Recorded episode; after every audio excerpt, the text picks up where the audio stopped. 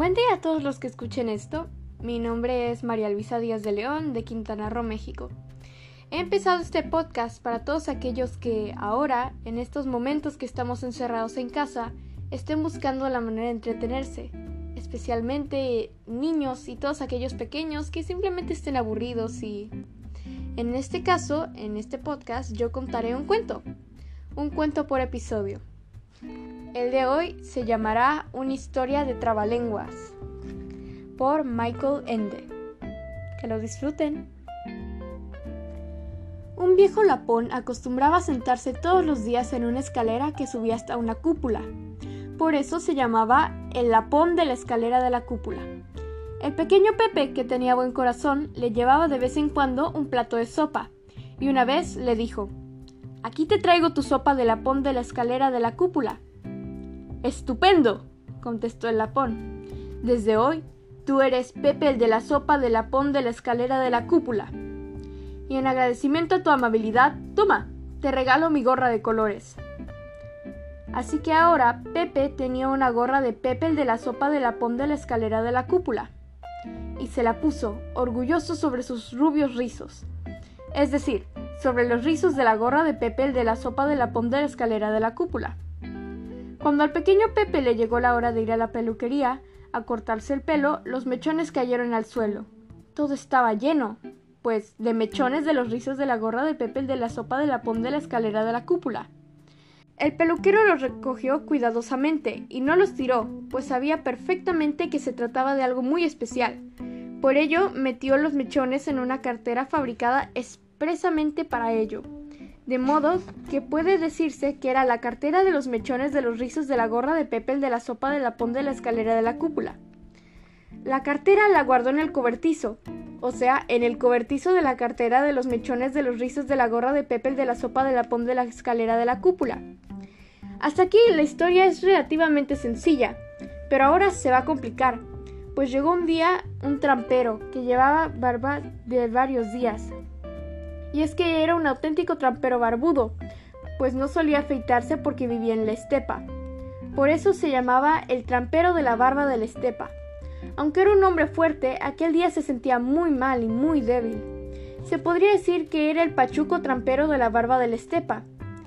Y es que tenía gripe, la denominada gripe del panchudo trampero de la barba de la estepa y como tenía fiebre y ya no sabía qué hacer, se acostó sencillamente en el ya conocido cobertizo del peluquero, o sea, en el cobertizo del pachuco trampero de la barba de la estepa de la gripe y de la cartera de los mechones de los rizos de la gorra de Pepe de la sopa de la ponda de la escalera de la cúpula. Cuando el peluquero se dio cuenta de ello, se lamentó amargamente, pues todo aquel asunto se le estaba poniendo ya inmensamente difícil. Al intentar pronunciar el nombre de su cobertizo, le entró una auténtica chifladura y es para eso lo único que sirvió fue para empeorar aún más las cosas, pues aquello ahora, en una palabra, era una chifladura del cobertizo del pachuco trampero de la barba de la estepa de la gripe y de la cartera de los mechones de los rizos de la gorra de Pepe de la sopa de la, de la pon de la escalera de la cúpula. En su desconcierto, para echar al trampero, pidió ayuda a dos brutos muy conocidos en toda la ciudad. Aquellos brutos eran gemelos, y por ello le llamaban los doble brutos. Los dos formaron inmediatamente una tropa especial para llevar a cabo su dificilísima misión, y la llamaron la Tropa Especial de los Dobles Brutos de la Chifladura del Cobertizo del Pachuco Trampero de la Barba de la Estepa de la Gripe y de la Cartera de los Mechones de los Rizos de la Gorra de Pepe de la Sopa de la Pom de la Escalera de la Cúpula. Se fueron desfilando hasta el cobertizo, lo pusieron patas arriba y le exigieron al Pachuco Trampero que se rindiera sin condiciones. Pero entre tanto, este, mal que bien, había ido recuperando fuerzas y echó mano de un garrote, al que también se podría llamar el garrote contra la tropa especial de los doble brutos de la chifladura del cobertizo del pachuco trampero de la barba de la estepa de la gripe y de la cartera de los mechones de los rizos de la gorra de Pepe de la sopa de la pom de la escalera de la cúpula, y apaleó con él a los gemelos, de tal forma que estos tuvieron que esconder el rabo entre las piernas y emprender la huida. Salieron de allí cojeando y brincando, componiendo un pintoresco grupo, lo que podríamos denominar un grupo brincador, y la gente que los vio se rió y los llamó el grupo brincador por el garrote contra la ropa especial de los doble brutos de la chifladura del cobertizo del pachuco tramperos de la barba de la estepa y de la gripe de la cartera de los mechones de los rizos de la gorra de Pepe, el de la sopa de la pom de la escalera de la cúpula. Aquello, naturalmente, a los doble brutos les resultó muy penoso y pidieron auxilio. En la misma ciudad había un inventor que sabía hacer muñecas muy realistas. Le encargaron una muñeca articulada que tuviera labios y pudiera hablar de verdad. Naturalmente costó un dineral, pero cuando estuvo terminada, la muñeca era realmente una muñeca articulada parlanchina con labios del grupo brincador por el garrote contra la ropa especial de los doble brutos, de la chifladura del cobertizo del pachuco trampero, de la barba de la estepa y de la gripe y de la cartera de los mechones, de los rizos, de la gorra de Pepe, de la sopa de la pon de la escalera de la cúpula. O sea, una verdadera maravilla.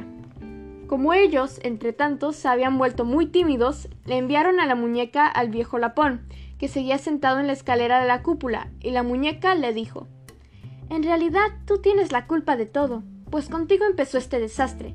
Si no te hubieras tomado las sopas de Pepe. Entonces dijo el Lapón Cierra el pico. No tenía, evidentemente, ninguna gana de escuchar todo aquello de nuevo, aunque para ser exactos, debía haber dicho Cierra el pico de la muñeca articulada parlanchina con labios del grupo brincador por el garrote contra la ropa especial de los doble brutos de la chifladura del cobertizo del pachuco trampero de la barba del estepa y de la gripe y de la cartera de los mechones de los rizos de la gorra de Pepe de la sopa de la pon de la escalera de la cúpula. Pero no quiso esforzarse tanto y por lo tanto se limitó a añadir Lo que estás diciendo me importa un rábano.